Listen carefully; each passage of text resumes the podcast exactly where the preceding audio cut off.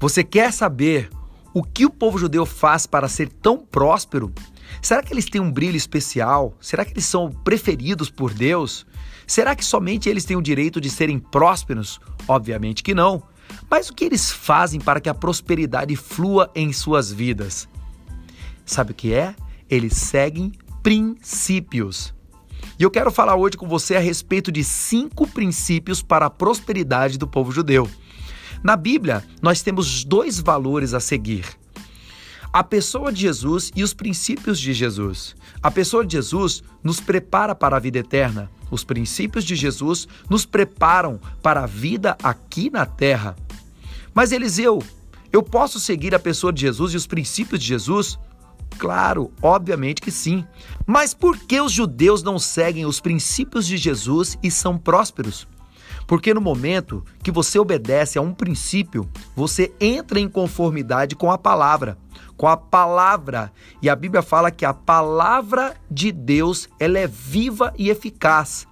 Ou seja, quando você entra em conformidade com a palavra, você concorda com a palavra. Mas não é apenas obedecer aos princípios que você ativará o sobrenatural.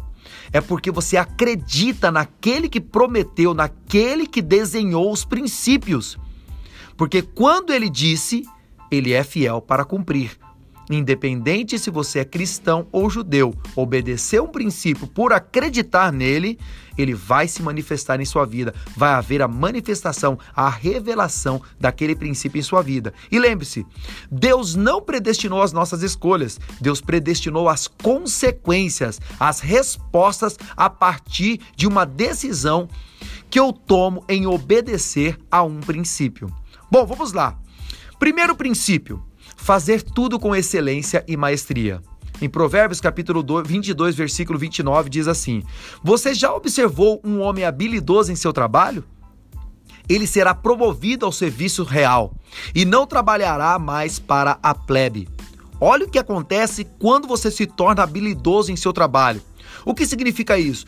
Tudo que você for fazer, faça com excelência, com maestria. Seja um especialista, seja um destaque em sua área de atuação, seja o melhor, seja relevante. Não pare nunca de aprender e de entregar o melhor que você pode fazer.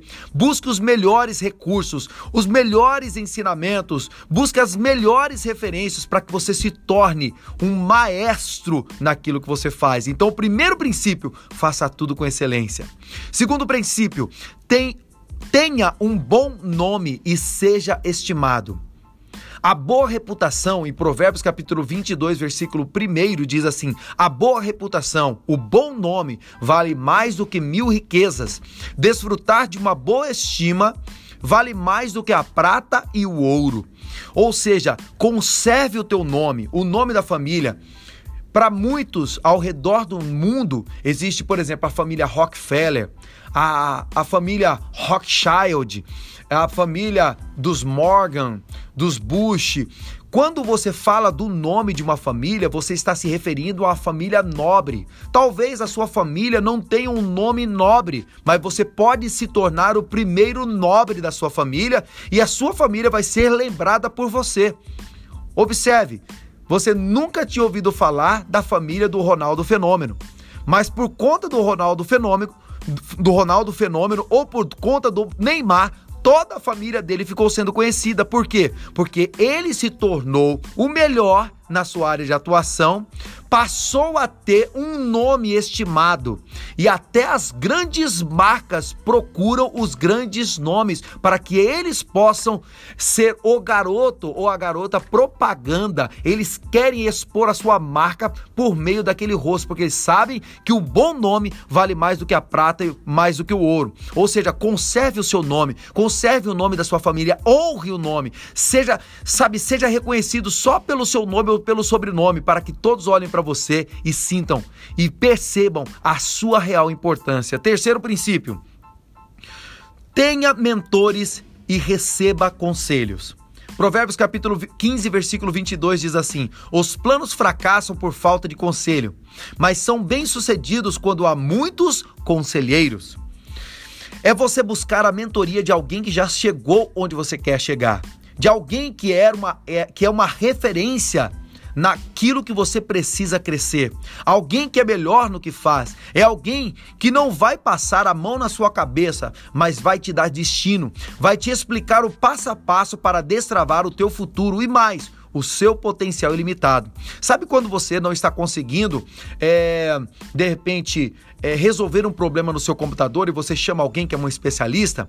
O especialista acelera o seu tempo de crescimento. Portanto, quando você chama, quando você contrata, quando você passa a ter um mentor na sua vida ou muitos mentores, você pode ter um mentor para suas finanças, você pode ter um mentor para o seu casamento, você pode ter um mentor para a sua vida profissional, você pode ter um mentor para o marketing marketing, você pode ter um mentor para cada área da sua vida. E quanto mais mentores você tiver, mais pessoas vão te levar para um nível muito superior de crescimento. Quarto princípio: aceitar ser repreendido. Aceitar ser repreendido. Em Provérbios capítulo 13, versículo 18 diz assim: Quem despreza a disciplina cai na pobreza e na vergonha, mas quem acolhe a repreensão recebe tratamento honroso.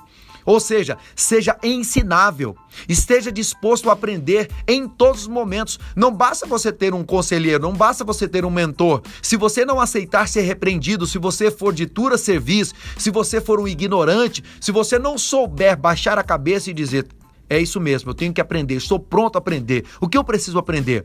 Se você estiver disposto a aprender, você vai crescer absurdamente, exponencialmente. Sabe, os analfabetos não são aqueles que não sabem ler ou escrever, são aqueles que não sabem, não estão dispostos, não têm a humildade de aprender, desaprender e reaprender. Quinto princípio, último princípio, seja generoso com, o que você receber de excedente, como excedente você recebeu uma promoção, você recebeu um dinheiro que você não estava contando, existe recurso a mais na sua conta, você pode ser genero generoso? Então, seja generoso. Em Provérbios capítulo 11, versículo 25 diz assim: "O generoso prosperará. Quem dá alívio aos outros, alívio receberá." Você quer entender como prosperar? Seja generoso. É disponibilizar recursos financeiros para uma boa causa dentro do reino, uma causa justa. Não é colocar o seu dinheiro em qualquer lugar, em qualquer instituição, não. É procurar uma causa justa, alguém que esteja lutando a favor do reino, alguém que esteja desprendendo recursos e também esforços para que o reino possa prosperar. Não é simplesmente você dar para uma obra de caridade, não é isso. É você encontrar um propósito específico e ali você investir os seus recursos financeiros. Outros conselhos também que eles dão. Case somente uma vez, pois o divórcio traz grandes prejuízos para todos os envolvidos. Economia, não compre tudo que você vê. Economize Invista. Depois de investir, o lucro que você tiver, você reinveste e com isso você vai tendo outros dividendos, mais prosperidade financeira, porque você vai multiplicar aquilo que você tem. Seja discreto, não mostre tudo que você tem. Seja generoso com o próximo e, principalmente, tenha disciplina em tudo. Meu nome é Eliseu Cruz. Compartilhe esse conteúdo, compartilhe essa mensagem com quem você ama.